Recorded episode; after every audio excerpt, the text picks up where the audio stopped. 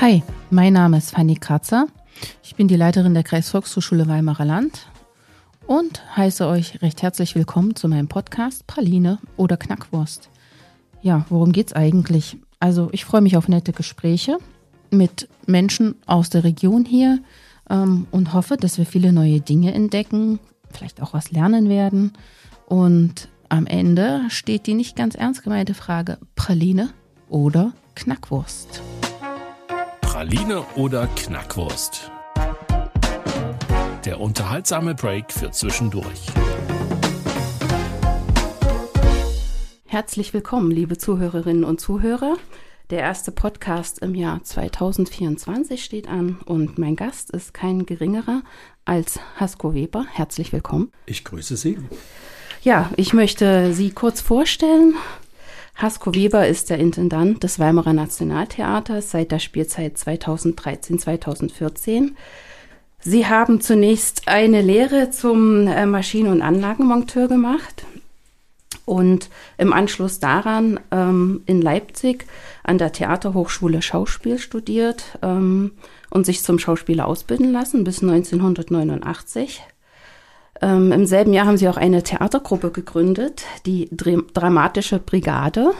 Da würde ich gerne später noch mal ein bisschen mehr darauf eingehen. Nach dem Abschluss des Studiums ähm, hatten sie ein Gastengagement als Schauspieler im Staatsschauspiel Dresden und ähm, sind dann dort auch zum Schauspieldirektor ernannt worden und wirkten da bis zum Jahr 2001. Sie sind dann im Jahr 2002 ähm, als Hausregisseur nach Stuttgart gegangen und haben dort 2005, 2006 die Nachfolge der Schauspielintendanz angetreten und sind eine ganze Weile dort geblieben und sicherlich auch etwas beheimatet. Und dann, wie ich schon gesagt habe, sind sie seit August 2013 der Generalintendant des Weimarer Theaters. Sie sind außerdem seit 2016 Vorsitzender des, äh, der Intendantengruppe des Deutschen Bühnenvereins. Ähm, wir kommen später nochmal auf Ihre zukünftigen Pläne zu sprechen. Haben Sie jetzt erstmal noch Ergänzung zu Ihrer Vita, Herr Weber? Im Grunde ist das alles richtig. Die Anschlüsse von Station zu Station, die sind äh, auch äh, schärfer zu ziehen. Also ich war auch in Karl-Marx-Stadt schon Schauspieler und äh, bin als fester Regisseur, glaube ich, erst 2003 in Stuttgart eingestiegen. Aber ich habe da inszeniert. Also insofern ist das äh, ja eine Laufbahn, wenn Sie sie jetzt so aufrufen. Ganz interessant. Ganz interessant, wenn es mal jemand anders nochmal ne, ja. so, so erzählt.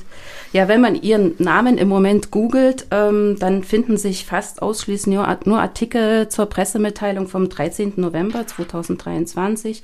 Wie ich schon gesagt habe, würde ich das Thema später gern nochmal aufgreifen. Ähm, ich möchte gern nochmal für unsere Zuhörerinnen und Zuhörer ähm, den Hinweis geben, also die sich jetzt vielleicht fragen, was hat das Nationaltheater und die Kreisvolkshochschule Weimarer Land gemeinsam? Ähm, tatsächlich äh, gibt es da mehrere Überschneidungen, aber ähm, beide engagieren sich ähm, für gesellschaftliche und kulturelle Teilhabe und möchten für alle Menschen, also die nicht mehr in der Lage sind, ins Theater gehen, auch eine, ein Angebot vorhalten und äh, also dass sie trotzdem in den Genuss von Kunst und Kultur kommen und planen da gemeinsame Projekte, die wir hoffentlich in diesem Jahr umsetzen können. Ähm, ja, wir planen da insbesondere das Streaming von Angeboten ähm, des Nationaltheaters in die Haushalte von pflegenden Angehörigen und von zu pflegenden Menschen, weil die Kreisvolkshochschule das Pflegenetzwerk Weimarer Land ins Leben gerufen hat und wir da auch diese vulnerable Zielgruppe unterstützen möchten. Herr Weber, Sie sind Intendant.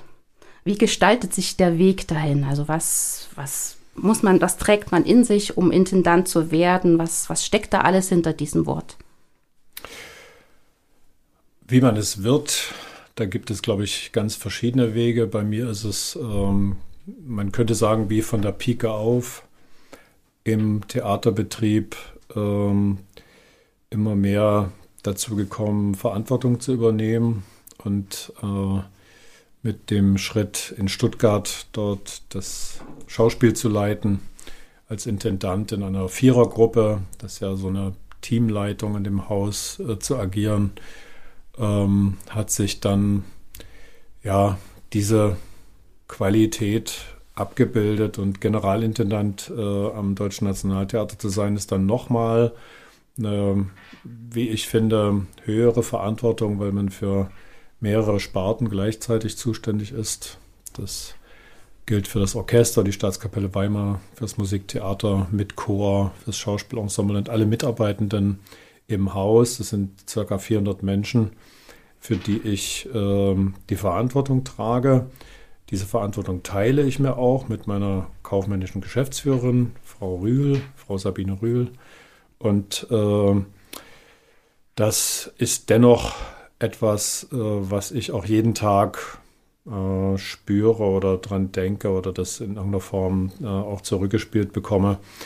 Und äh, bedeutet insgesamt, man kann sagen, dass man ja letztlich für alles zuständig ist.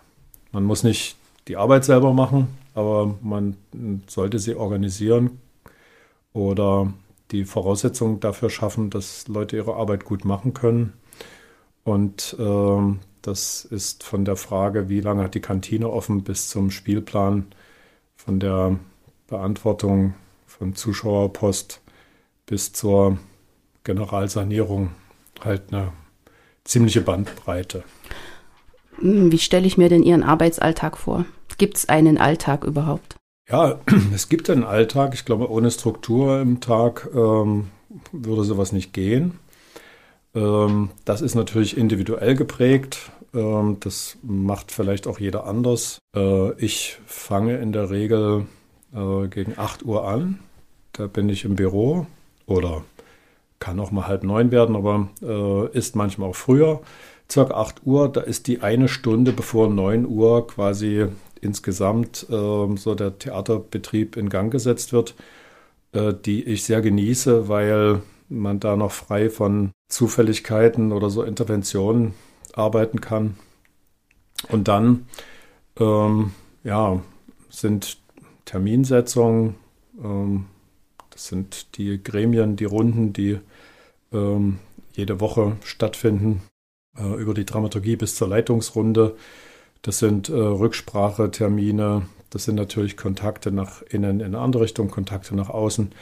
Und äh, das ja, reicht locker, um den Tag so anzufüllen, dass man äh, dann ja, zwischen 21 und 22 Uhr das Haus wieder verlässt. Das gilt in gewisser Weise sogar auch für die Wochenenden. Ähm, da ist äh, zwar sonntags kein Probenbetrieb, aber samstags ja im Theater immer noch. Vormittags wird probiert. Und da muss man eine Balance finden. Ich habe auch eine Familie dahinter, äh, bin verheiratet, wir haben zwei schulpflichtige Kinder zu Hause, die ich früh versorge, also vor acht. Und dann in der Regel, also wenn es äh, nicht äh, sommerlich ist, äh, dann auch zur Schule bringe. Und äh, da ja, ist, glaube ich, abgesteckt, ähm, dass man sich selber organisieren muss. Also ich kann jetzt nicht sagen, okay, ich gehe da mal hin, mal gucken, was passiert. Ja, jetzt haben Sie, haben es schon angesprochen, die Balance mit der Familie zu finden, wenn Sie jetzt im Prinzip ja doch einen längeren Arbeitstag haben als, ja, ich sag's mal jetzt, der normale deutsche Arbeitnehmer oder die normale deutsche Arbeitnehmerin mit acht Stunden pro Tag, äh, ist das ja durchaus mehr. Wie lässt sich da Balance finden oder wie lässt sich Familie mit Beruf vereinbaren? Naja, unter dem Aspekt, wie man das vereinbaren kann, kann ich das überhaupt nicht besprechen. Also ich ähm, mache das ja freiwillig. Insofern gibt es auch niemanden, bei dem ich mich beklagen kann. Äh, und die Balance, die geht dann zu Hause nur gemeinsam. Das äh, schafft man ja sowieso nicht alleine. Mhm. Ähm, also die Zeiten zu finden, wo dann am Wochenende doch mal was frei ist oder man den Nachmittag frei hat. Meine Frau äh, kümmert sich dann meist nachmittags um die Jungs. Ähm, das muss man halt auch äh, verabreden, aber das müssen viele andere Menschen ja auch. Also das unterscheidet sich, glaube ich, nicht.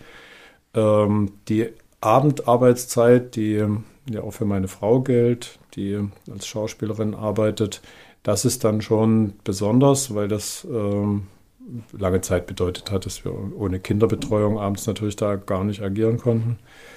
Jetzt sind die Jungs ein bisschen größer, aber man muss das trotzdem dosieren, wann jemand zu Hause ist und wann es mal ohne geht. Und ja, äh, diese Balance ist ähm, immer wieder neu zu definieren, sage ich mal vorsichtig. Mhm.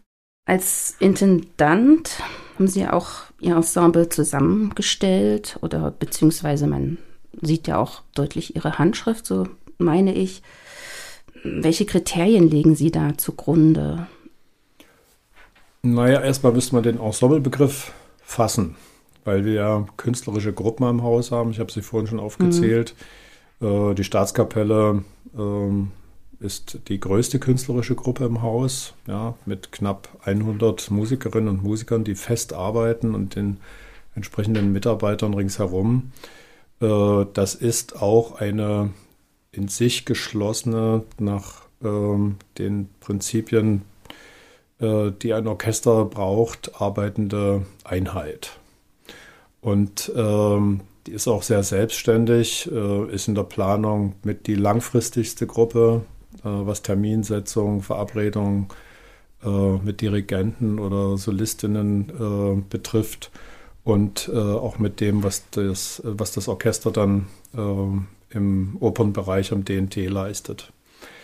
Das Musiktheaterensemble, die Sängerinnen und Sänger, gemeinsam mit dem Chor, könnte man auch als Ensemble betrachten. Da ist die Arbeitsweise und auch die Interessensrichtung wieder eine ganz andere.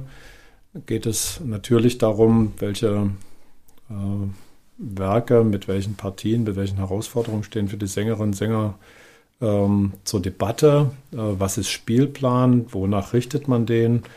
Wie können Entwicklungen gehen? Äh, wie bekommt man vor allem auch äh, jüngere Sängerinnen und Sänger äh, ans Haus? Und äh, wie wird ein Chor äh, auf einer hohen Qualität, äh, musikalischen Qualität äh, gehalten über viele Jahre. Und im Schauspiel, das ist dann so die dritte Ensemblegruppe, äh, ist die, ja, die Forderung nach Zusammenspiel und äh, sich tatsächlich auch in so einem gegenseitigen Verständnis von äh, Kenntnis und äh, Respekt und aber auch Zugewandtheit zu bewegen, äh, glaube ich, am größten, weil die, äh, also rein quantitativ im Spielplan mit den kleineren Spielstätten, Studiobühne und ähm, E-Werk oder jetzt Redoute, entstehen da auch eine ganze Reihe Inszenierungen, äh, also ein ziemliches Quantum pro Spielzeit. Und da hat sich äh, über die zehn Jahre glaube ich, ein ganz guter Kern herausgebildet. Aber das könnte ich genauso gut für die Staatskapelle, die also mal diese Kompaktheit ähm, eh hat, sonst wäre sie kein gutes Orchester oder unseren Chor sagen. Und im Musiktheaterensemble äh, sind auch viele Kollegen, die lange Zeit da sind und die sehr beliebt sind beim Publikum, ähm, die sich dann immer wieder mit neuen Kollegen treffen und ähm, diese Gründung ähm, auch immer wieder brauchen. Aber der individuelle Faktor im Sängerischen ist halt sehr groß, weil es um die eigene Stimme geht und mhm. ähm, damit irgendwie auch um körperliche, gesundheitliche Fragen. Wenn ich es mal idealistisch fassen soll, würde ich den Ensemblebegriff für ein Theater gar nicht so unterteilen, sondern eigentlich sagen, das Ensemble ist die Künstlergruppe, aber eigentlich auch das ganze Haus. Für mich äh, gibt es insofern vom sozialen Herangehen da gar keinen Unterschied. Ich äh, respektiere eine Musikerin aus dem Orchester genauso wie unsere äh, Frau an der Pforte oder äh, Mitarbeiterinnen der Verwaltung äh, wie einen Kollegen aus dem Schauspiel. Und das versuche ich zu leben. Mhm. Ich würde noch mal kurz auf das ähm, Weimarer Schauspielensemble zu sprechen kommen. Ähm, mir ist aufgefallen, dass äh, das Schauspielensemble äh, auch sehr musikalische Stücke präsentiert. Zum Beispiel das Renftstück zwischen Liebe und Zorn oder Clockwork Orange oder jetzt ganz neu Across the Universe. die John Lennon-Hommage. Ähm, wie kam es, dass man dem Schauspielensemble so viel Musikalisches zutraut oder sie dem Ensemble das so zutrauen und ähm, sind solche Aufführungen ansprechend für das Publikum? Also es ist äh, eine glückliche Konstellation, eine Talentlage, glaube ich, die Voraussetzung dafür, dass man im Schauspiel auf diese Weise musikalisch arbeiten kann. Und äh, die gab es. Es gab immer zwei, drei, vier Kollegen, die, also schon als ich hier anfing, war das da, äh, die sich auch so verwirklicht haben, die also versucht haben, gemeinsam Musik zu machen oder in so kleinen Specials äh, in die Richtung zu gehen. Und irgendwann, äh, so ist ähm, die Idee zu Clockwork Orange entstanden, war auf einer Ensembleversammlung die, ja, die Suche oder Bitte äh, formuliert, lasst uns doch mal was äh, im größeren, größeren Zusammenhang mit Musik machen. Ja, und dann haben wir uns da reingekniet mit Unterstützung. Das ist ja auch in den drei Fällen dieselbe Konstellation mit äh, Tom Götze am Bass und Lars Kutschke an der Gitarre. Zwei Musiker aus Dresden, die einen Riesenanteil daran haben, dass wir das so machen können, wie wir es jetzt können. Also auch wunderbare Teacher sind äh, für die Talente. Und ja, und so ist so eine Schrittfolge entstanden. Für mich Neuland, gleichzeitig aber auch eine wunderbare künstlerische Ebene, weil ich denke, dass diese, also in den drei Fällen, That's Clockwork Orange, mit dem Hintergrund ähm, aus dem Rammstein-Kontext, äh, Renft, mit dieser Reminiszenz an diese Band direkt und äh, John Lennon, an die Person, den Musiker, den Zeitgenossen, dass die natürlich Opener sind, diese Vorhaben. Weil die Musik ist ein Treffpunkt. Und äh, das ist überhaupt nicht zu unterschätzen. Das mhm. ist im Musiktheater natürlich auch der Fall. Deshalb gibt es einen sogenannten Kanon an Opernwerken, die eben bekannt sind, die deshalb auch gesucht werden, die dann die Suche nach etwas Unbekannten auch manchmal gar nicht so leicht machen. Und diese musikalischen Projekte sind ja auch nur eine Farbe im Schauspielbereich. Also genau, das ist ja. nur eine Linie. Und wie kommen die beim Publikum an? Also ich würde sagen, das ist schon eine sehr gute Erfahrung. Mhm. Ja, das war mit Clockwork Orange. Äh, wir nehmen es ja nochmal wieder auf. So, dass wir dort grundsätzlich die Erfahrung gemacht haben, dass das Haus mit vielen Leuten besucht wird, durch viele Leute besucht wird, die sonst eigentlich nicht kommen. Mhm. Bei Renft spezielles Ostpublikum, ich sag mal, ohne das irgendwie einschränkend zu meinen, Ü60, mhm. Die ihre Jugend dort hören und sich total öffnen. Das ist ähm, ganz interessant. Und bei John Lennon ist es übergreifender, weil es eben halt so eine auch eine diffuse und sehr verschiedene, äh, gerade Ost-West, auch sehr verschiedene Erinnerungen an die 70er Jahre gibt. Auch an die Rolle, die John Lennon gespielt hat. Die Botschaft, die wir versuchen zu kristallisieren, dass man eben ja, auch mit einem sehr einfachen Konzept sagen kann, ich bin erstmal grundsätzlich für Frieden, war auch ein Antrieb, dieses Projekt zu starten. Und das reflektiert das Publikum auch sehr stark. Mhm. Cabaret ist ja auch so eine Aufführung, bei der Schauspielensemble und andere Ensembles miteinander wirken. Wie ist das, wie ist die Idee geboren, dass man da diese Ensembles miteinander vermischt und wie hat sich das gestaltet in der Umsetzung? Ja, da müsste man äh, auch zurückgehen auf Rocco und seine Brüder, auf die Budenbrocks. Mhm. Cabaret ist natürlich ausgewiesenermaßen als ähm, Musical für Spielerinnen und Sängerinnen prädestiniert für so eine Sparten zusammenführende Arbeit. Orchester, Sängerin, Schauspielerin. Und ähm, das ist eine sehr schöne Begegnung. Am Anfang würde ich mal sagen, stand vielleicht Rocco und seine Brüder. Wir haben auch vorher Versuche gemacht, äh, die Sparten gemeinsam in Inszenierung zusammenzubringen, aber dort hat es dann äh, großartig funktioniert, weil der Chor sich mit so einem großen Einsatz und seinen musikalischen Potenzialen eingebracht hat. Kleine Orchesterbesetzung, die sich dann ja auch fortschrieb, auch bei den Buddenbrocks. Und das sind ganz irre Begegnung, weil sich dann vor allem mit den Endproben eben halt herausstellt, wie unterschiedlich die Arbeitsweisen sind. Ja, die Musikerinnen und Musiker gehen in der Regel einstudiert, vorbereitet äh, in diese Proben. Dann wird da ein bisschen gefeilt, aber was dann mit einem Chor oder mit Sängerinnen und Sängern passiert, die auch äh, musikalisch vorbereitet reingehen in die Arbeit, im Vergleich zu Schauspielern, die dann entwickeln und in der Endphase Dinge auf den Kopf stellen, die so, sag ich mal, in einer einfachen Auslegung in Endproben in der Operninszenierung gar nicht denkbar wären. Das schweißt das Haus auch zusammen. Das hm. ist, ähm, also hat einen hohen respektfördernden Anteil. Hm. Das kann ich mir gut vorstellen. Also mein Empfinden, äh, zum Beispiel bei Cabaret, ist also, dass da ein Zahnrad ins andere greift und ähm, also man als Außenstehender wahrscheinlich gar nicht dieses Spartenübergreifende so bemerken würde. Und das spricht ja dafür, dass das alles also eine exzellente Zusammenarbeit ist. Ja, das ne? würde ich auch sehen. Inzwischen kennen sich die Leute auch persönlich ja. untereinander und das ist natürlich äh, dann auch eine Vertrauensgrundlage, gemeinsam in so eine Arbeit zu gehen. Ja, auf jeden Fall. Wie setzt sich denn das Weimarer Publikum zusammen? Also wer kommt ins Theater? Gibt es viele Touristen, die kommen? Was meinen Sie? Also die Frage nach den Touristen, die wird ja immer gestellt. Hm.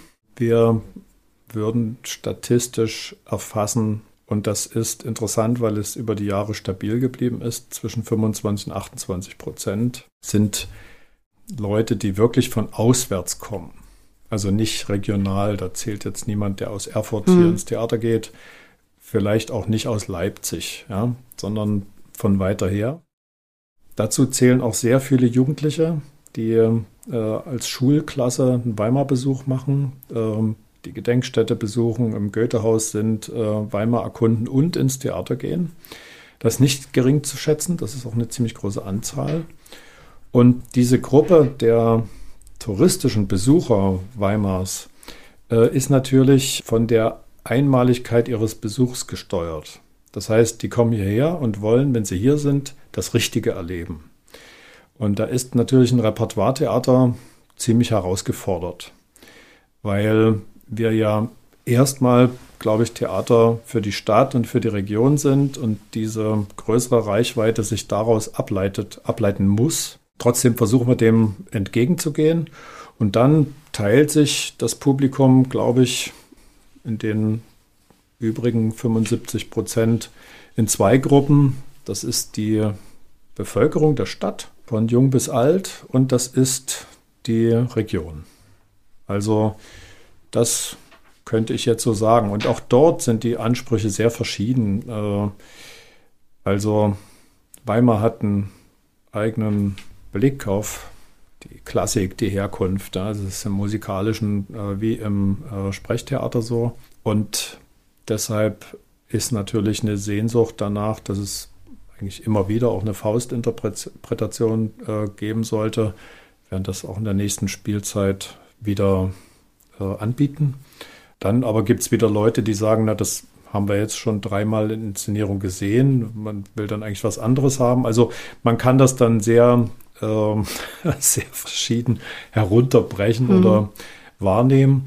Und ja, und die Bevölkerung aus dem Umland, da muss man halt sagen, das ist dann schon immer was Besonderes, wenn sich jemand auf den Weg macht, ob jetzt als Einzelperson oder als Gruppe.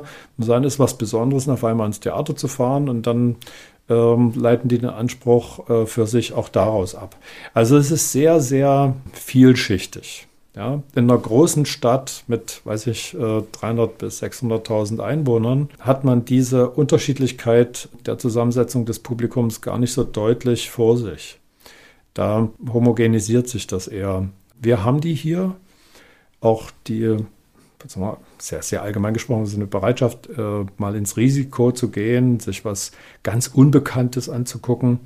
Auf der großen Bühne schwieriger als im E-Werk oder in der Redoute oder auf der Studiobühne. Aber daran muss man, glaube ich, gemeinsam immer wieder arbeiten. Ich denke nur, dass wir insgesamt ja, schon eine Bindung mit unserem Publikum ähm, mhm. hinbekommen haben. Spiegeln das die Zuschauerzahlen auch wieder? Sind Sie zufrieden mit der Auslastung? Man kann da nie zufrieden sein, das ist das eine. Auf der anderen Seite, als ich angefangen habe hier, haben wir natürlich auch immer verglichen, wie lief das vorher. Und da gibt es auch Phasen. Das in der einen Phase gibt es quasi überhaupt keine Chance, an eine Konzertkarte ranzukommen. In der anderen Phase läuft das Musiktheater ohne Zutun und in der dritten ist dann wieder das Schauspiel. Sowas ist wahrnehmbar, das löst sich so ein bisschen ab. Als Ganzes ähm, haben wir eigentlich ein Ziel zwischen 140 und 150.000 äh, Besucherinnen im großen Haus zu schaffen. Ich nehme mal die kleinen Spielstätten weg. Und äh, wenn man da drüber kommt, sage ich, dann ist das in Weimar pro Jahr, ne? also mhm. oder pro Spielzeit, dann ist das in Weimar schon sehr gut. Man muss einfach sagen, es sind 65.000 Einwohner, ja, so Kernbevölkerung für die Stadt. Das ist eine kleinere Stadt und äh, das Umfeld ist weitläufig. Das ist auch nicht so ein äh, Speckgürtel wie um eine mittelgroße oder größere Stadt.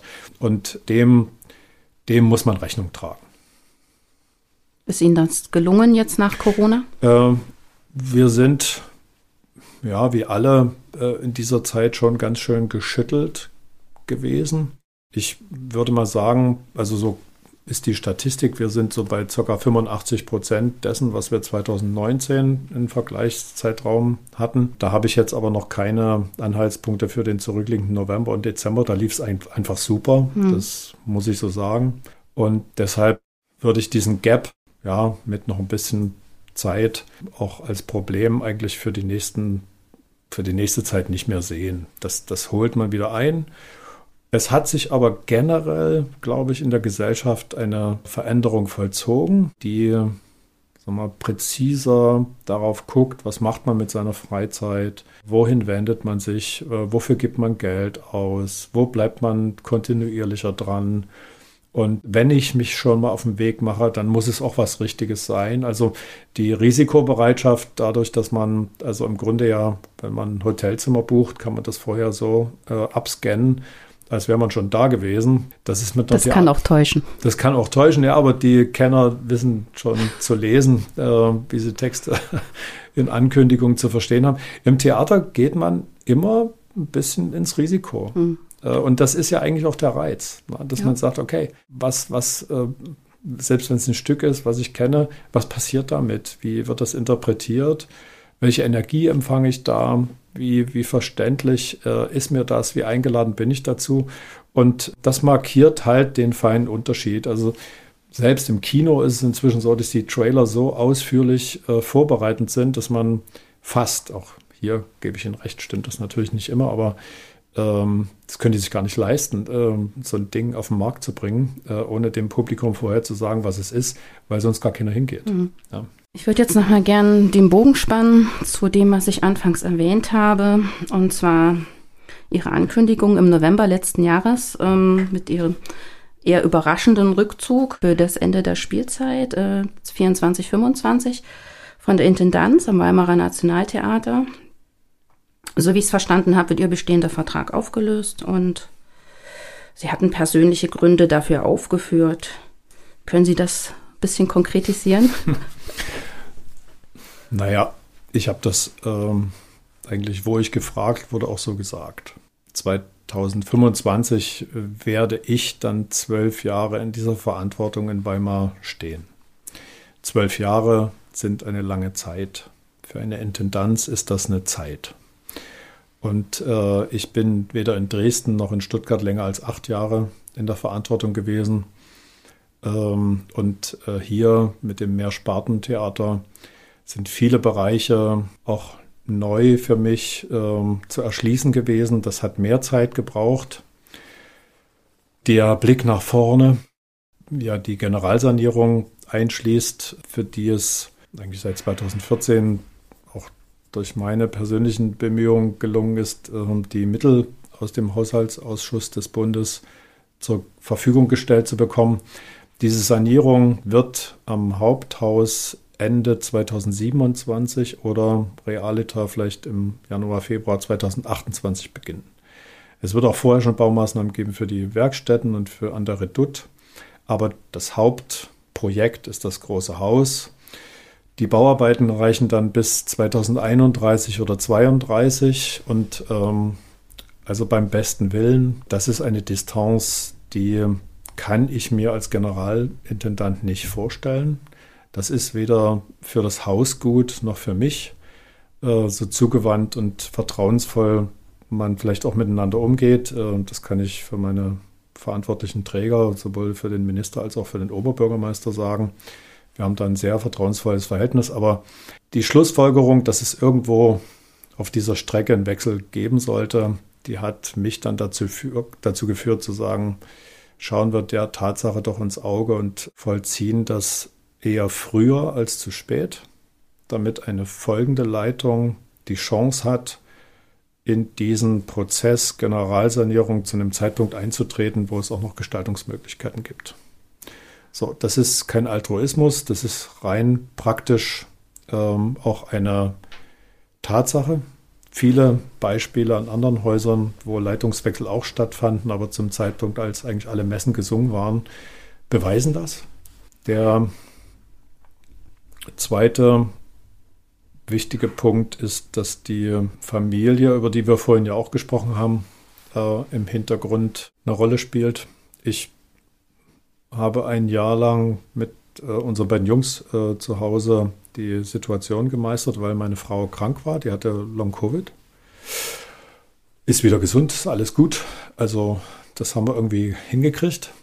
Das Binnenverhältnis in unserer Familie hat sich aber verändert. Wir sind dadurch nicht paradoxerweise, vielleicht logischerweise enger zusammengerückt.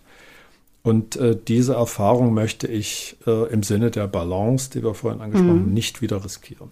Mhm. So. Also das sind eigentlich die zwei wichtigsten, wichtigsten Facts. Und ja, äh, insofern finde ich das, ich finde es total angemessen. Ich finde zwölf Jahre eine angemessene Zeit. Mal so, by the way, äh, man denkt ja von sich selber auch immer, äh, dass man gut ist und innovativ und die Dinge voranbringt. Und ähm, spätestens in, in, so einer Institution wie im DNT nach drei Jahren hat man auch damit zu tun, die eigenen Scheuklappen immer wieder wegzukriegen und sich zu revidieren. Und es ist halt sehr, sehr komplex, sehr, sehr vielschichtig, auch vor dem gesellschaftlichen Wandel, der sich vollzogen hat, ähm, vieles immer neu zu definieren. Und ich glaube, das müssen dann auch andere Personen für das Haus gut weitermachen. Hm. Wenn Sie sagen wir mal, wir haben jetzt so einen virtuellen Staffelstab, den Sie Ihrer Nachfolge übergeben. Äh, Sie sagten, es gäbe dann genug Möglichkeiten noch für Gestaltungsräume bei der Sanierung. Wenn Sie jetzt in diesen Staffelstab so einen Spickzettel reinlegen könnten mit Ihren Wünschen für die Generalsanierung, ähm, was wären denn da Ihre Wünsche? Ja, das ist halt genau der Punkt. Ich habe meine Vorstellung von dieser Generalsanierung. Wir haben ja diesen Prozess auch vorangebracht. Das ist ja jetzt nicht bei Null. Mhm. Ja, es wird jetzt eine Auslobung erfolgen. Es gibt ein Raumprogramm, die Finanzierung steht und so weiter. Aspekte wie Nachhaltigkeit, Digitalisierung, Kommunikationsstrukturen, überhaupt Unternehmensmanagement, die sich ganz rasant in den letzten 15 bis 20 Jahren verändert haben. Auch in Einrichtungen wie Theatern hat das Einzug gehalten. Die werden beschleunigt auch in den nächsten Jahren weiter voranschreiten. Und ähm, diese Sanierung ist ja nicht einfach so, dass man sagt, okay, jetzt wird was repariert, sondern wenn Räume angefasst werden in der Dimension, Zuschauerraum steht unter Denkmalschutz, trotzdem muss man was machen, Lüftung, Heizung mhm. und so weiter, Tonanlagen, dann muss das unter bestimmte Vorzeichen gestellt werden. Und ich kann eigentlich, wenn ich so einen Spickzettel in einen Staffelstab stecken soll, nur hinterlassen, ähm, folge deinen wichtigsten Anliegen. Und äh, im Sinne des Theaters und der, der Zuschauerinnen und Zuschauer. Und diese Anliegen, die können in drei Jahren wo ganz anders hin ausgerichtet sein, wo man sagt, hier müssen wir nochmal ran an das Ganze. Und da ist eben halt, ja, jeder andere Blick und jeder neue Blick, äh, glaube ich, auch richtig und hilfreich. Mhm. Wie stehen Sie zu der Frage, ob gegebenenfalls Werkstätten ausgelagert werden vom DNT? Also was hat das Vorteile, Nachteile? Wie ist das so im Moment?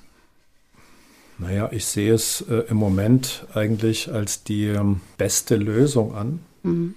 Äh, wir haben die Werkstätten im Haus. Das ist ähm, eine sehr gute Situation, weil man alles unter einem Dach versammelt Schaue ich mir die einzelnen Arbeitsbedingungen für die Mitarbeiterinnen und Mitarbeiter an, muss ich sagen, zum Teil gar nicht tragbar. Also wir, wir arbeiten im Rahmen der Sicherheitsbedingungen, wir haben Arbeitsschutz einzuhalten und auch die Arbeitsplatzbestimmungen. Aber wir haben auch einen Bestandsschutz und eine Schlosserei ist eben halt bei uns im Keller in einem Raum untergebracht, der äh, als Schlosserei normalerweise nicht zweckdienlich wäre. Unsere Tischlerei hat äh, einen ganz kleinen Raumbereich mit einer Höhe, mit einer Stellhöhe, glaube ich, von dann acht Metern, wo sie überhaupt mal Bühnenbildteile, die sie herstellen, aufrichten können. Ansonsten ist das Abstraktionsvermögen unserer Tischlereikollegen extrem groß, weil sie alles im Liegen herstellen, was dann auf der Bühne zusammengesetzt wird. Unser Mahlsaal mit der Plastikabteilung, äh, wo mit Farben, wo mit Giftstoffen und so weiter umgegangen wird, das ist die, die Mindestausstattung. Ja, die Dekoabteilung, die haben wir vor vielen Jahren aus der Redoute noch mit ins Haus geholt, damit sie in den Werkstattkomplex reinkommt in einem fensterlosen Raum und so weiter und so fort. Das ist, glaube ich, ein ganz wichtiger Teil, wenn man sagt, das Theater soll eben nicht nur auf der Bühne, sondern auch hinter den Kulissen für die Zukunft attraktive Arbeitsplätze anbieten. Das würde in äh, vielen Bereichen äh, so nicht respektiert. Und die Werkstätten auszulagern hat den Vorteil, dass wir diese Einzelarbeitsbedingungen natürlich gestalten, verbessern können ähm, bis hin auch zu einem Montageraum, wo ein Bühnenbild in ganzer Größe schon mal aufstellbar ist, ähm, wo die Werkstätten außer der Kostümabteilung quasi vor Ort auch ineinander spielen können. Wir haben dadurch natürlich eine gewisse Separierung, aber der Plan ist ja, diese Werkstätten äh, zu errichten, ungefähr drei Fußminuten von der Redoute weg. Mhm die weiter komplex für das Theater bleiben soll.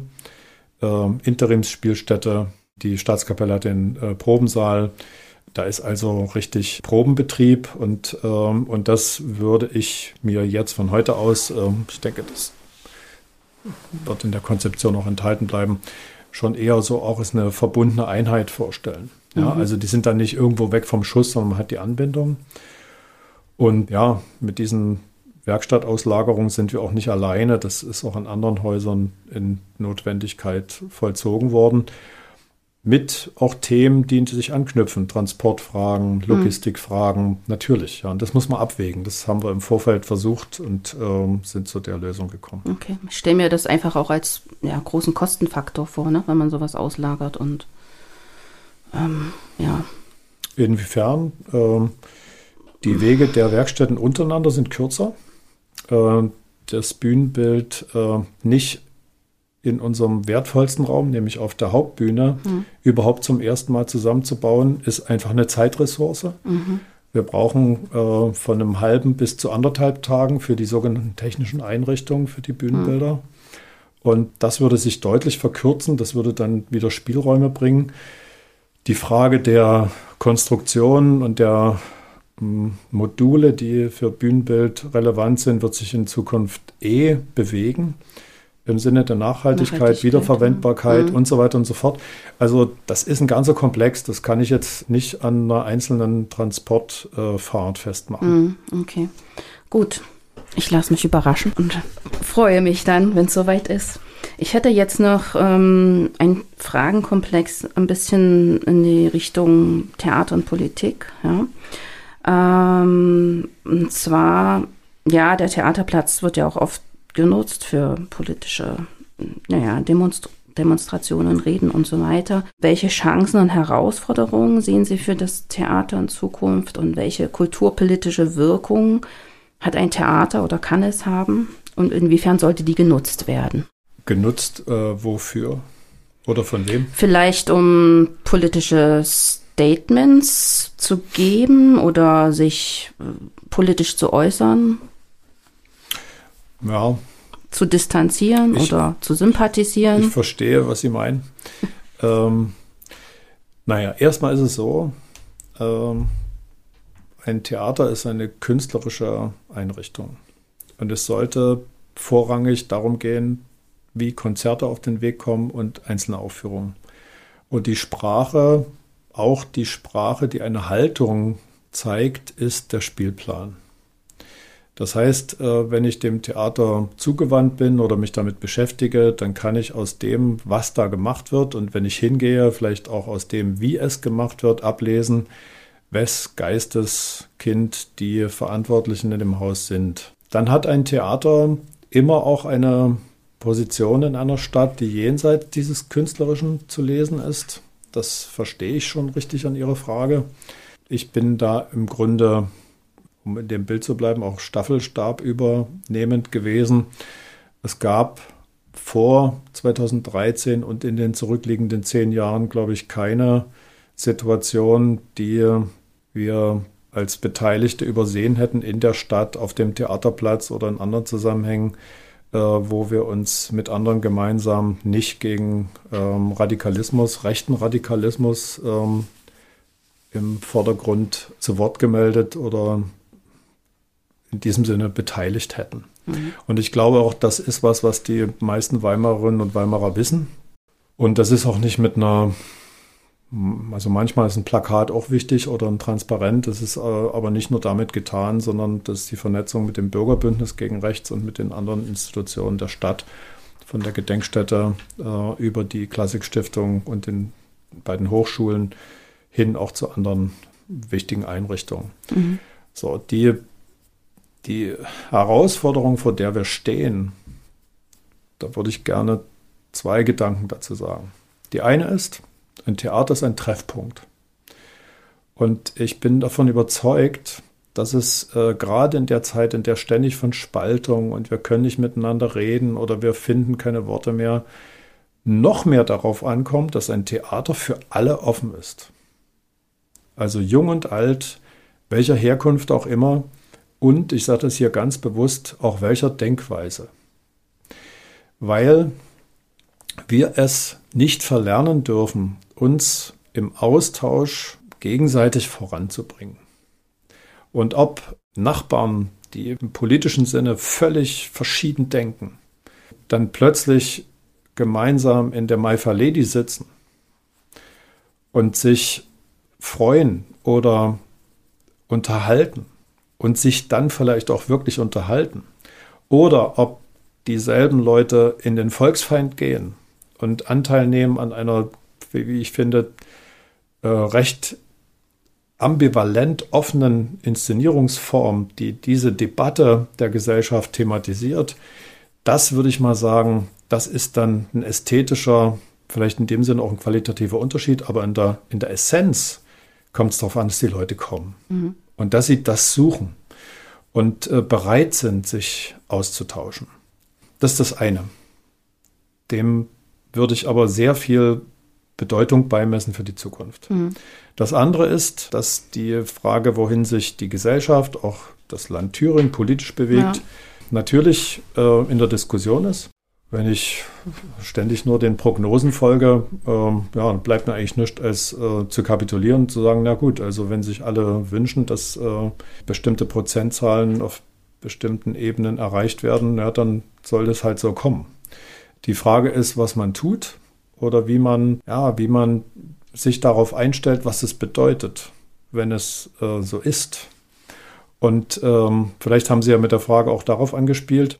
Ich glaube, oder ich, meine Meinung ist, äh, dass die politische Verantwortung zunächst mal auch bei den politischen Verantwortungsträgern liegt. Mhm. Das sind alle parlamentarischen Strukturen, die unsere Gesellschaft hat.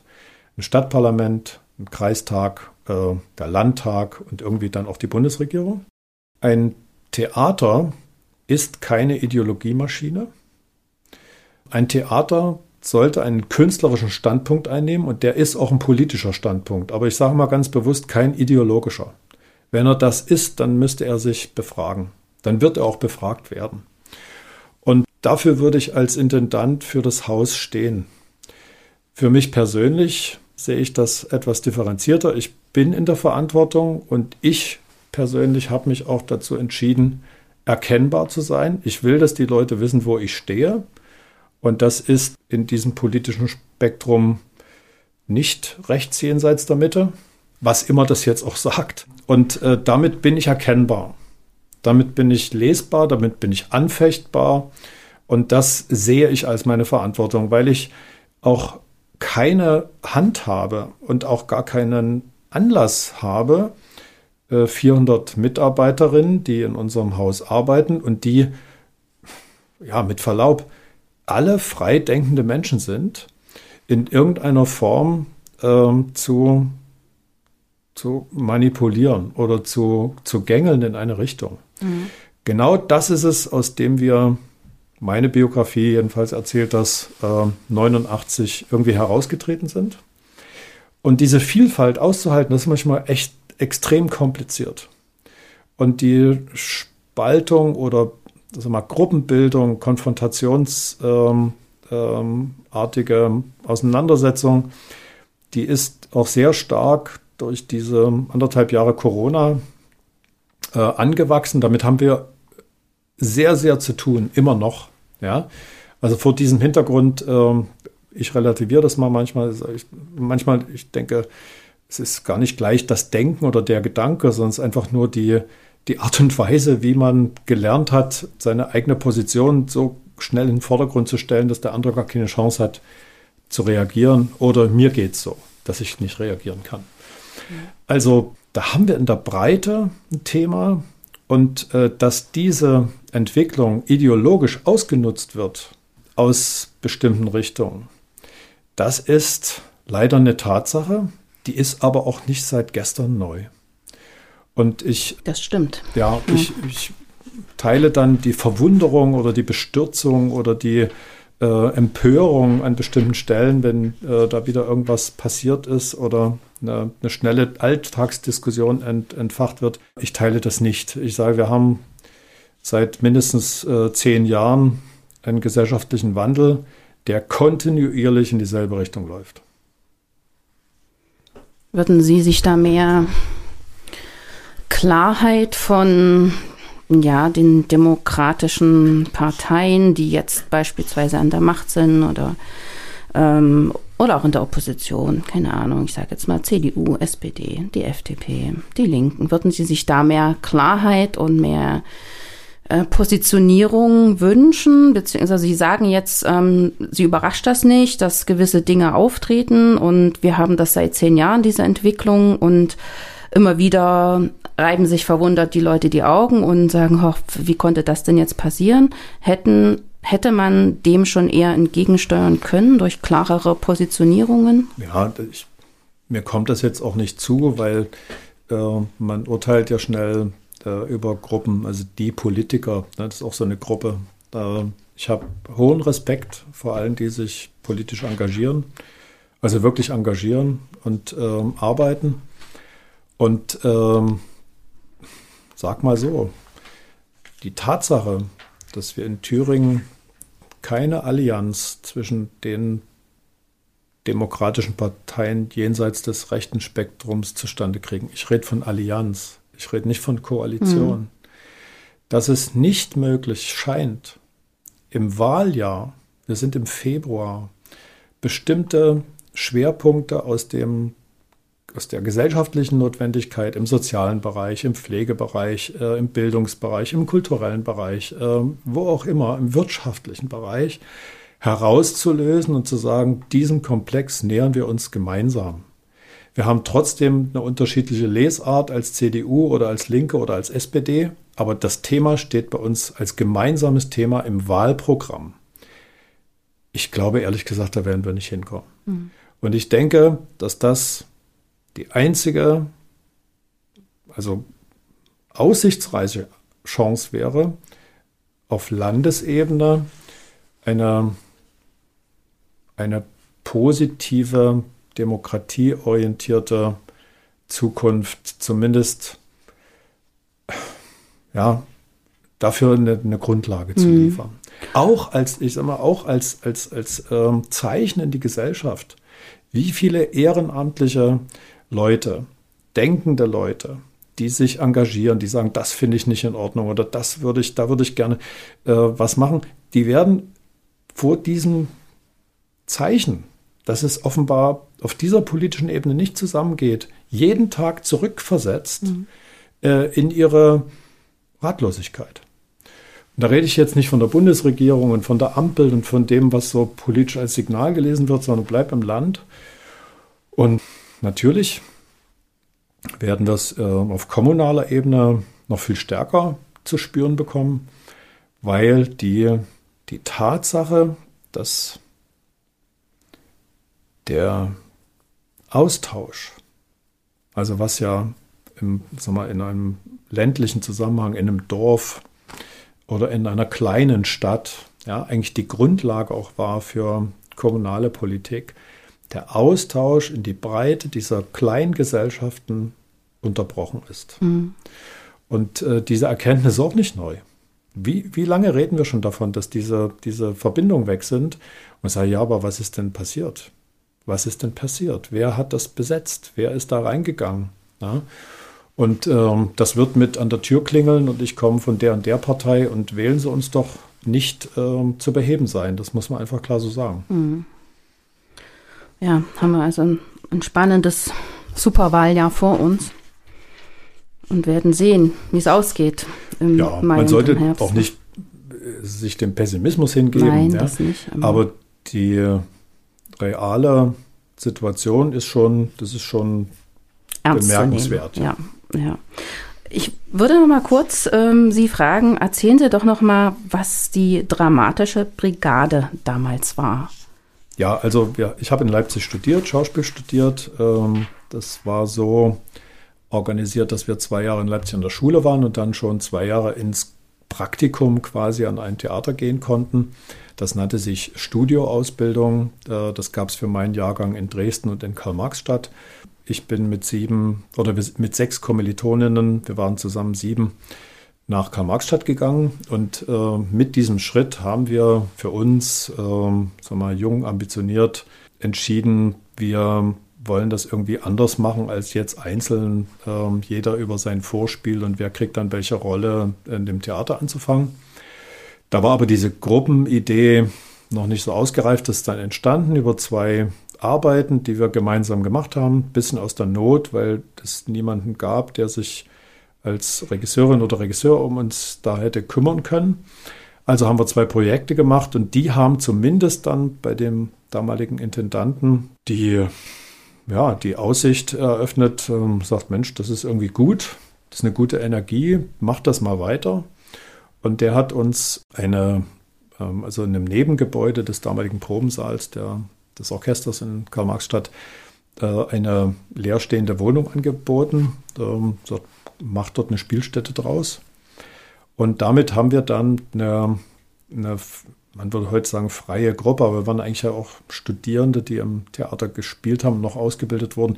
Also halb extern irgendwie so einen freien Versuch gemacht, der den Titel Dramatische Brigade im durchaus demokratischen Abstimmungsverfahren erhalten hat. Und das ganze Projekt ist ja nicht älter als anderthalb Jahre geworden. Also wir haben uns ähm, 87, 88 gegründet und nach dem Mauerfall war die Notwendigkeit, sich so in dem Sinne auch als politische Künstler äh, zu äußern, äh, plötzlich aufgepixelt. Mhm. Ähm, aber wichtig ist es, da komme ich her. Wir waren zu siebend. Wir haben alles, also vom Kostümbild über übers Licht bis hin also zur, zum Spiel demokratisch gemacht. Pausenbrote für die Zuschauer verkauft und ähm, dann im Nachklapp oft Zuschauergespräche geführt. Das war kein bewährtes Modell, das gab es im Osten ganz selten. Und äh, diese Ganzheitlichkeit, dass sieben Leute für alles verantwortlich sind, diese Ganzheitlichkeit des theatralischen Ablaufs, die, die habe ich, glaube ich, immer noch irgendwo in mir drin. Mhm. Zur Zukunft noch mal kurz eine Frage. Wir sind schon für meinen Podcast ein bisschen über der Zeit, kleines bisschen. Wie sieht Ihre Zukunft, Ihre Zukunft aus und was ist Ihre Zukunftsvision? Also im Moment, äh, das war auch Teil der Entscheidung. Ich habe es ja vorhin versucht zu erklären, habe ich keinen Anschluss. Ähm, also dass jetzt klar wäre, okay, ich höre hier auf und fange dort irgendwo mhm. neu an, am Theater oder in welchem Zusammenhang auch immer. Da gibt es im Moment keine Perspektive. Ich lasse mir jetzt mal noch ein bisschen Zeit, um dann ähm, genauer zu gucken und auch aktiv zu werden, äh, was das sein könnte.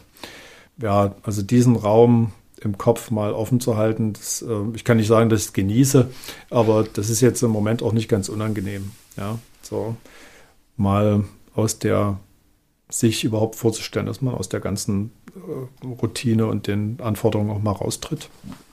Und die Vision für die Zukunft, naja, das ist dann nochmal was anderes.